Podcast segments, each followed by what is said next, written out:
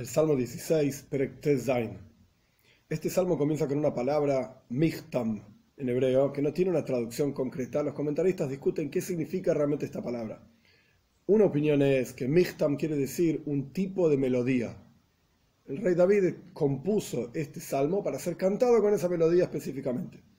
Otra explicación dice que michtam en realidad quiere decir un instrumento, que debe ser tocado este salmo con ese instrumento en particular. Y otra opinión dice que Michtam quiere decir como Kesem, Kesem es como una corona. Este salmo es tan bello, en el cual el rey David no se apoya en sus propios méritos, sino que los méritos de, como vamos a ver en el versículo 3, que los justos y los santos que están en la tierra, enterrados en la tierra, etcétera, sus antepasados que eran justos, entonces es como una corona sobre él. Los méritos de nuestros antepasados se transforman en una corona, en un michtam, kesem, una corona que es en paz, una corona de oro, sobre la cabeza de los hijos, digamos, de los que vienen después. Vamos a comenzar. Michtam le David, Shomreni Eil, Un michtam, sea cual fuera la explicación, para David, cuídame, Dios, porque confío en ti. Dos. Omart ladainoi, adainoi oto, toivasi balalejo. Has dicho, que hay quienes dicen que se refiere al alma, que le habla, por así decir, a su propio alma, o al pueblo judío entero has dicho a Dios, tú eres mi Señor. Toibasi balalejo, mis bondades, aquellas cosas buenas que me ocurren a mí, bal olejo. Literalmente, bal significa no, olejo es sobre ti.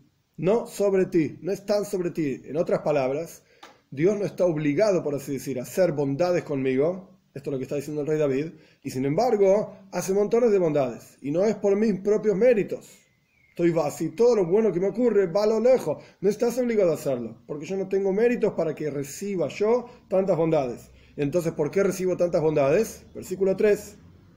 Gimel.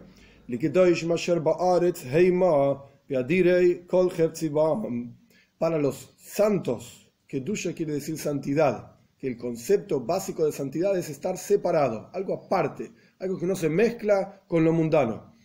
Por aquellos santos que están en la tierra, que ellos están en la tierra, y son todos aquellos poderosos en términos de méritos de la observancia de mitzvot, el estudio de Torah, etc. Kol todo aquello que yo deseo, en ellos se cumple. Es decir, por el mérito de ellos se cumplen todas las cosas buenas que yo deseo, y esto vuelve sobre las últimas palabras del versículo anterior, versículo 2, Todo aquello bueno que me ocurre a mí, no es obligación de Dios, no es por mis méritos, sino por los méritos de los que doy de los santos que están en la tierra. El Radak explica un poco diferente, que no se refiere a aquellos fallecidos que ya están enterrados, etcétera, sino que doy Ba'aretz significa aquellos santos que están en la tierra hoy en vida. Hoy en vida mismo, y Adire y aquellos poderosos de corazón que sirven a Dios con todo corazón, etcétera, Kol Mi deseo es hacer bondades con todos ellos es cuidarlos a todos ellos, protegerlos a todos ellos, estudiar de todos ellos, etc., incluso aquellos que están en vida. 4. Dalet, sin embargo, por el otro lado, totalmente opuesto, aquellos que sirven a otros dioses, aquellos que no se vinculan con Dios, etc., Irbu atzvoisam acher maharu, asich niskeyem midam, uval esa es shmoisam al Irbu atzvoisam, van a aumentar en su tristeza, en su aflicción, Ajer Maharu, pues a otro se apuran. La palabra Maharu se puede traducir, los comentaristas lo traducen como que se apuran a servir a otros dioses, este es Ajer, a otros, Maharu, se apuran a servir. Otra traducción es Maharu, no de apurarse, sino de Moihar. Moihar es donaciones, por así decir. Aquellos que hacen donaciones a otros, que hacen ofrendas a otros dioses, que son idólatras, paganos, etcétera, van a aumentar en su tristeza. Yo no voy a, literalmente, no voy a ofrecer mis libaciones de sangre a ellos, no voy a ofrecer ofrendas, sacrificios, etcétera, a aquellos dioses que los otros ofrecen sacrificios o se apuran, Maharu, esta es la diferencia de la palabra, o se apuran a servir. Y más aún, no voy a elevar sus nombres sobre mis labios, o los nombres de aquellos que se apuran, o aquellos que hacen donaciones, etc., a otros dioses, o de aquellos dioses mismos. Yo no voy a mencionar sus nombres en mis labios. Hey, 5.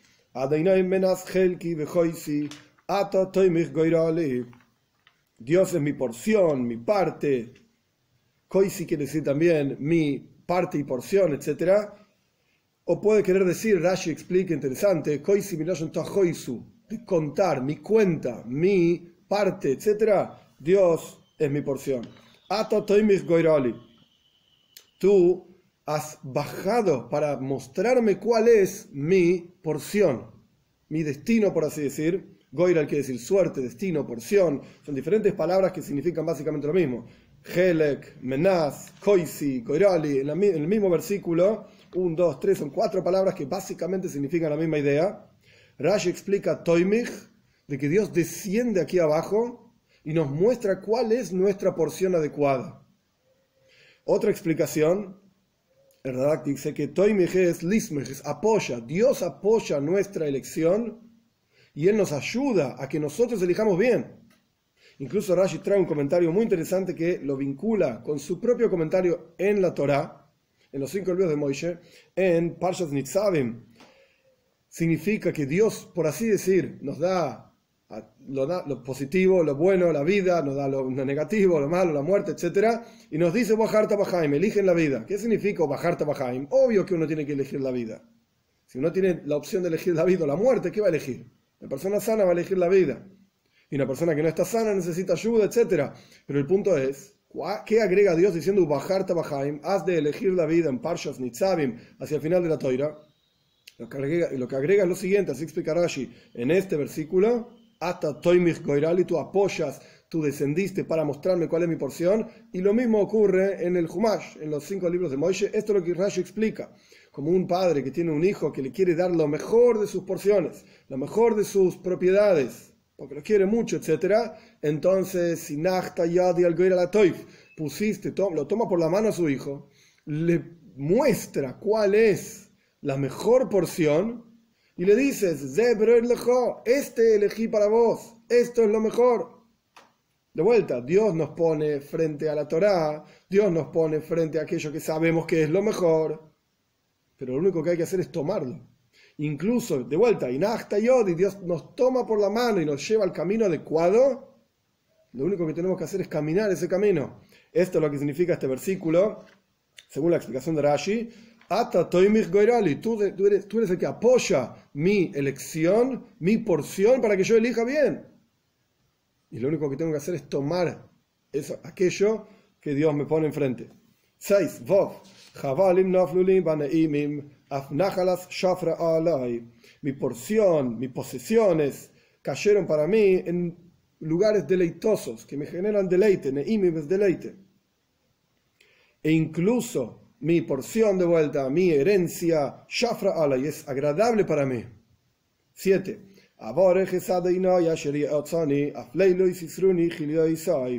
Voy a bendecir a Dios que me aconsejó correctamente. Esto vuelve sobre los versículos anteriores que Dios me ayuda a elegir lo correcto. Como dijimos, toma tu mano y pone sobre, toma la mano de, su hijo, por así decir, y lo pone sobre la mejor porción para que lo tome. Es Zebror lejo, este toma para vos. Entonces agradezco a Dios, bendigo a Dios que me aconsejó. Esto es en general durante el día para tomar las elecciones adecuadas e incluso durante las noches me reprenden literalmente giliosos es riñones Julio son los riñones que están atrás.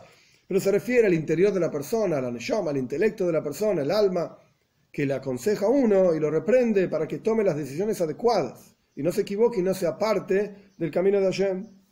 Ges 8.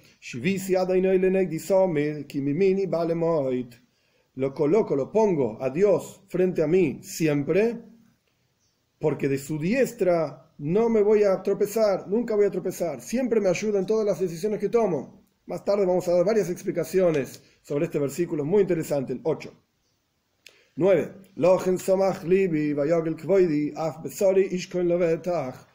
Por eso se alegra mi corazón. Por cuánto pongo a Dios frente a mí siempre, porque Él siempre me ayuda, entonces se alegra mi corazón. Incluso se regocija mi alma e incluso mi carne va a residir por siempre. O sea, cuando fallezca, Somach y voy a estar alegre, mi alma va a estar contenta. El alma es eterna y por lo tanto no fallece. Lo que fallece es el cuerpo y se desvincula el cuerpo del alma. El cuerpo queda en la tierra y se pudre. Como dicen nuestros sabios también en Pirkei en la ética de nuestros padres, uno tiene que saber a dónde va. Donde hay tierra, donde se pudre, gusanos, etc. Entonces, el contexto dentro de, la ética de nuestros padres es no te dediques a cosas materiales porque todo esto se termina pudriendo, se pierde. Entonces, lo que está diciendo acá el rey David es, mi alma que es eterna, él siempre va a estar alegre, siempre va a estar feliz en su vínculo con Dios. E incluso mi carne en vida también la beta, también va a estar con seguridad. Esto es una explicación. Nuestros sabios aprenden de aquí Af Besori, el final del versículo 9, Af Besori Ishkon Lovetach, incluso mi carne va a residir por siempre, que aquellos tzadikim, los justos, que son verdaderos justos, etcétera, en la tierra, que doishim santos, incluso muertos en la tumba, su carne no se descompone. Af Besori Ishkon Lovetach, incluso mi sangre, mi, perdón, mi carne, va a residir por siempre. Yud 10 que lo porque no vas a abandonar a mi alma a la perdición, a la tumba, etc. Y no vas a permitir que tu José, tu piadoso, el rey David está hablando del mismo, vea la perdición. Yudalef 11.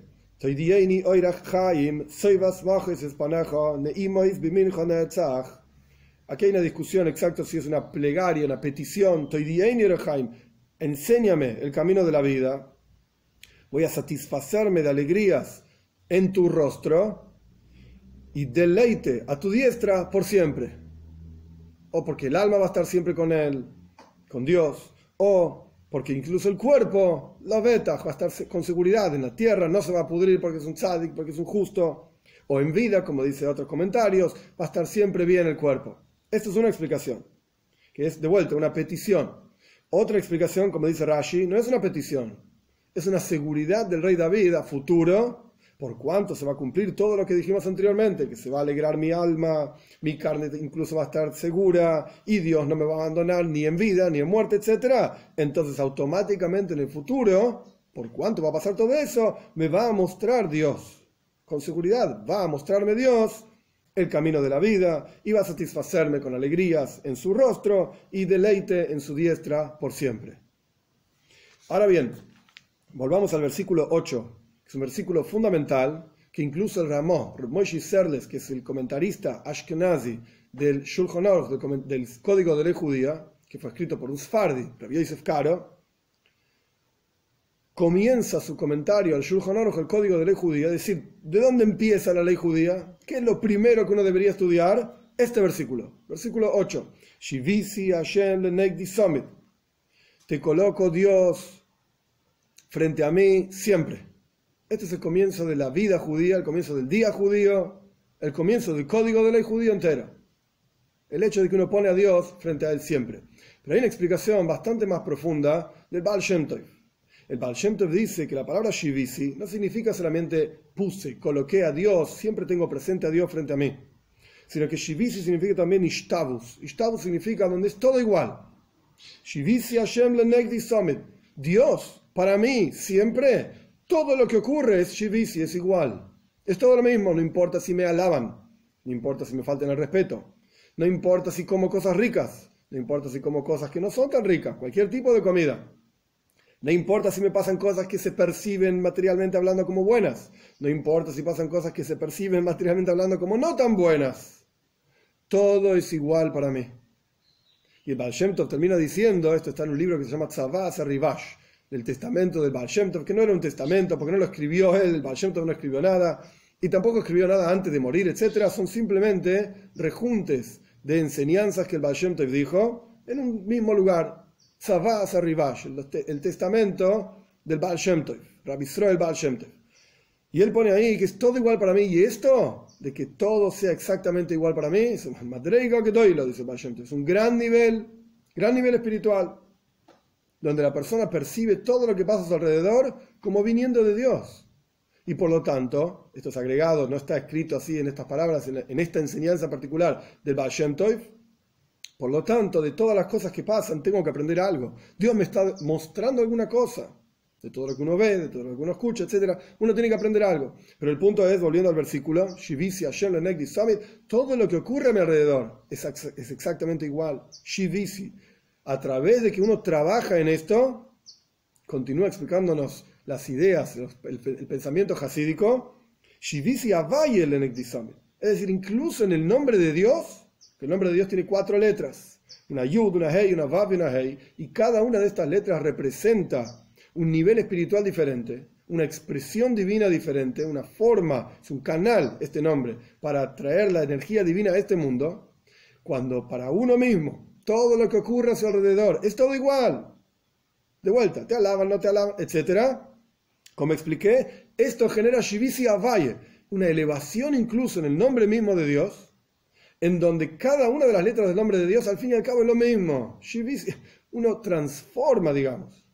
Uno revela en este mundo una energía tan profunda del nombre mismo de Dios, en donde las letras se funden y son solamente una sola cosa. Llegando, por así decir, al nivel espiritual de vincularse con aquel nivel en Dios, que es la esencia misma de Dios, frente a la cual no hay absolutamente ningún tipo de diferencias en nada. Así como uno en su propia vida logra que no haya diferencia en ninguna cosa, lo alaban, no lo alaban, una comida, la otra comida, es todo igual, a través de esto uno llega a, vincularse con la esencia misma de Dios, en donde todos los niveles, incluso los niveles, las letras del nombre de Hashem, pues se transforman y pasan a ser todas exactamente igual. Y esta es la idea básicamente de la revelación de, de Moshiach Moshiach viene a traernos, viene a mostrarnos y revelar un nivel en Dios en donde la esencia misma de Dios se revela aquí abajo en la tierra, que esto ocurra rápido en nuestros días y podamos realmente, como termina el Salmo, decir, estar a tu diestra, Dios, es neimois, es deleitoso, es algo que uno disfruta y va a ser por siempre, con la venida de Moshiach pronto en nuestros días.